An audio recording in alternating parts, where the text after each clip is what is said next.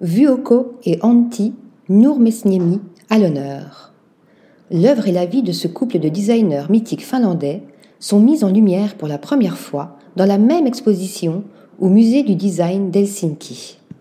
Des sièges orange vifs du métro d'Helsinki aux chaises longues à rayures, des cafetières à l'architecture paysagère, des textiles et vêtements colorés aux identités visuelles d'entreprise, des conceptions de ce duo légendaire ont façonné la Finlande d'après-guerre. L'architecte d'intérieur, Antti Nurmesniemi, 1927-2003, et l'artiste textile Vuokko Eskolin Nurmesniemi, 1930, ont propulsé le design finlandais sur la scène mondiale.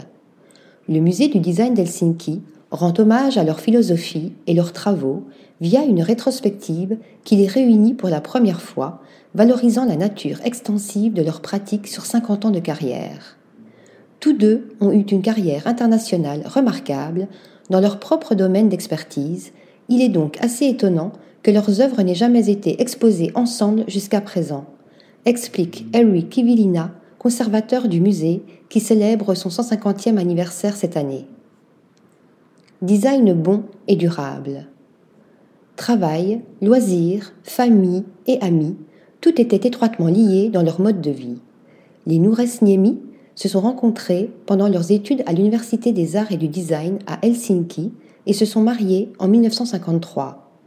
S'il a lancé son propre studio de design en 1956, elle a dirigé la maison de couture finlandaise réputée Marimekko avant de fonder son entreprise Vuoko Oy en 1964. Depuis lors, le couple a mené une carrière productive ensemble et indépendamment. Lui s'est affirmé comme penseur et influenceur dans la société, en plus de son travail de conception, collaborant avec des éditeurs comme Tecta, Cassina ou Artec.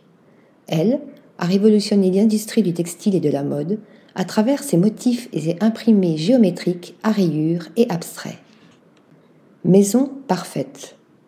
L'un de leurs rêves s'est réalisé en 1975 avec leur maison atelier sur l'île huppée de Kulosaari.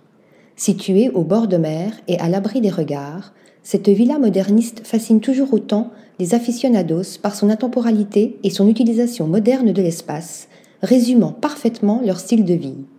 Elle est devenue un lieu de rencontre pour les clients et leurs amis comme Charles et Ray Ince, un studio de photos pour leur collection et un espace d'exposition du design finlandais. Ce qui est remarquable, c'est qu'Antti et Vuoko n'ont pas eu beaucoup d'influence l'un sur l'autre. Tous les deux faisaient leur propre création et leur vie tournait autour du travail, leur donnant à la fois un sens et une substance, de larges réseaux sociaux et beaucoup de voyages, explique Mary Escolin, directrice générale de Vuoko Oy.